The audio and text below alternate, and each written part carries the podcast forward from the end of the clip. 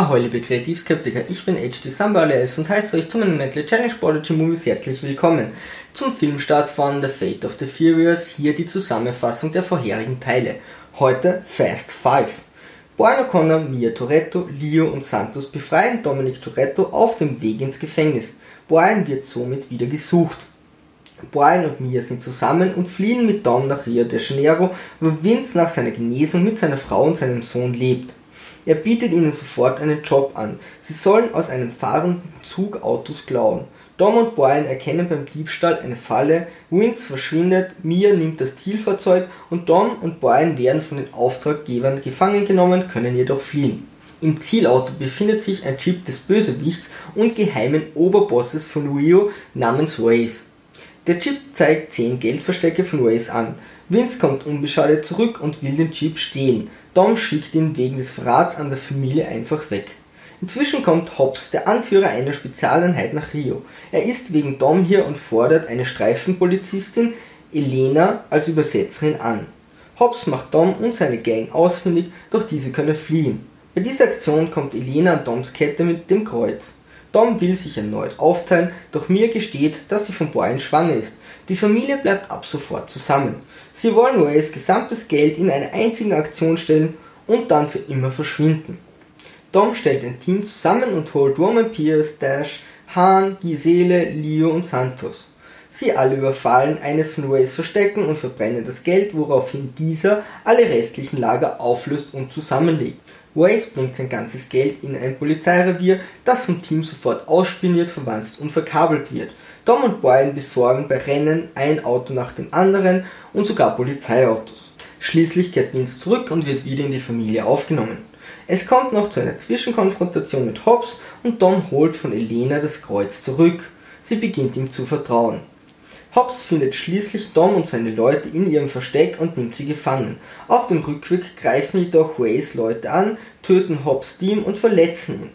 Dom hilft Hobbs und sie fliehen. Vince wurde angeschossen, bittet Dom sich um seinen Sohn zu kümmern und stirbt. Das Team will aufgeben, doch nun hat Hobbs Blut geleckt und will Ways fertig machen. Er startet den Raubzug, indem er mit seinem Panzerfahrzeug zum Polizeirevier fährt und durch die Wand prescht. Dom und Brian hängen den Tresor an zwei Volkswagen an und schleifen quer durch die Stadt, während sie von der gesamten Polizei von Rio verfolgt werden. Han und Roman helfen mit den Polizeiautos. Eine Phalanx von Polizeiwagen inklusive Ways folgen dem Tresor über eine Brücke. Dom sieht keine Möglichkeit mehr, klingt Brian aus, dass dieser verschwinden kann, dreht mit dem Tresor um und fährt der Front entgegen. Er schaltet mit dem Tresor am Schlepptau alle Gegner aus und rammt letztendlich das Auto von Waze. Nur ein Gegner bleibt noch, doch Brian kommt zurück und rettet Don. Waze liegt geschlagen am Boden. Hobbs kommt, erschießt Waze, da dieser ja sein Team getötet hat und gibt Dom und seinem Team 24 Stunden Vorsprung. Diese hauen ab. Als Hobbs im Tresor nachsieht, bemerkt er, dass dort kein Geld ist und Doms Team den Tresor ausgetauscht hat. Dom gibt einen Teil des Geldes an Vince Frau und kommt mit Elena zusammen, Han und Gisele kommen ebenfalls zusammen und jeder erfüllt sich seine Träume. Am Ende bringt Monika Hobbs eine Akte eines Überfalls.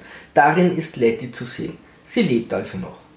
Kritik Grundlagen und Hintergründe die Handlung ist der Filmzeit angemessen und die Action und das Staraufgebot sind unglaublich, fast so, als hätten sie noch ein paar Millionen loswerden müssen.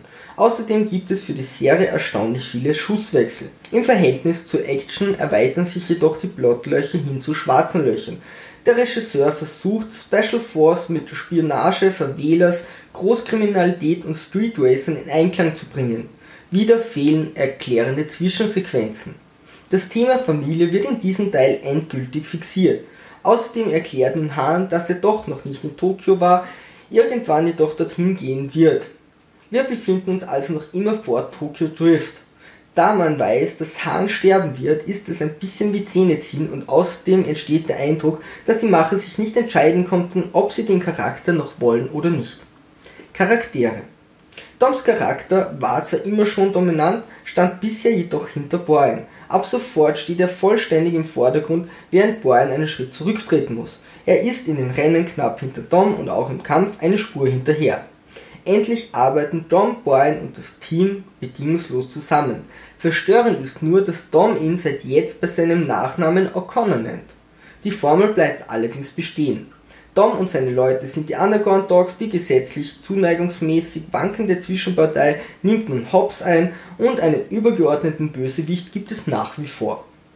Es ist das vierte von fünf Malen, dass diese Formel zum Einsatz kommt, doch das erste Mal, dass so viele Charaktere involviert sind. Dies ist möglich, da diese schon in den vorherigen Teilen vorgestellt wurden, dennoch sind es fast zu viele Charaktere. Die weiblichen Rollen blühen auf und werden langsam den Männern ebenbürtig, wenn auch nur sehr langsam. Fragwürdige Punkte. Dom kommt kurz nach Brian und Mia zu Vince, dennoch begrüßt er sie nicht, sondern wartet auf den Job. Sehr unwahrscheinlich. Beim Job soll genau ein Fahrzeug mit dem Chip gestohlen werden. Wofür werden die anderen Fahrzeuge in einem Sicherheitsbereich des Zuges transportiert und was genau ist der Sinn dieses verdammten Chips? Waze hat genau 10 Verstecke mit jeweils demselben Geldbetrag. Kann er sich das nicht merken und muss deshalb diese Unmengen an Daten auf einen Chip speichern, den er dann auch noch in einem Autoradio versteckt? Boyne erzählt, dass mit Roman im Jugendknast war. Er war also ein Verurteilter und wurde dann zum Polizisten? Sicher doch.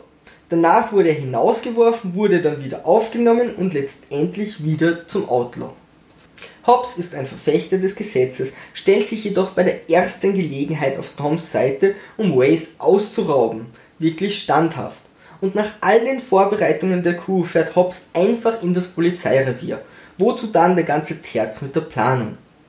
Zwei VWs ziehen einen überdimensionalen Safe quer durch die Straßen von Rio. Das Team spricht mit Walkie-Talkie miteinander. Ist beim Fahren Telefonieren nicht eigentlich verboten? Scherz beiseite. Bei den Fahrmanövern braucht man sicherlich beide Hände. Bei all dem Equipment, wie wäre es mit einem Headset? Und obwohl Dom und Brian die halbe Stadt zerlegen, wird kein Passant verletzt. Am Ende legt Tom Wins Frau einen Berg von Bargeld in ihre Wohnung und wir sollen glauben, dass sie mit diesem Geld einfach so hinausspazieren kann. Verwähler sind permanent von Polizei umstellt und auch ihre Nachbarn würden wohl Interesse an dem vielen Geld zeigen. In Wahrheit wäre in Rio das ihr Todesurteil. Ethik. Es gibt viele Schusswechsel, Explosionen, Tote und einen unfassbaren materiellen Schaden. Dom Rampage durch die brasilianische Polizei und selbst mit beiden Augen zugedrückt hatte mindestens ein paar Dutzend Polizisten auf den Gewissen. Hobbs, der Mann des Gesetzes, ermordet hier kaltblütig einen angesehenen Mann in Rio. Die Coolness ist hier eindeutig wichtiger als irgendwelche ethischen Aussagen. Rechts oben könnt ihr meinen Kanal abonnieren, links oben kommt ihr zu meiner Playlist, ein Daumen nach oben hilft immer und wer einen Verlag für das beste Buch der Welt kennt, bitte einfach melden. So dann, Sturmtrotzer, Segel immer straff halten und auf zum Horizont.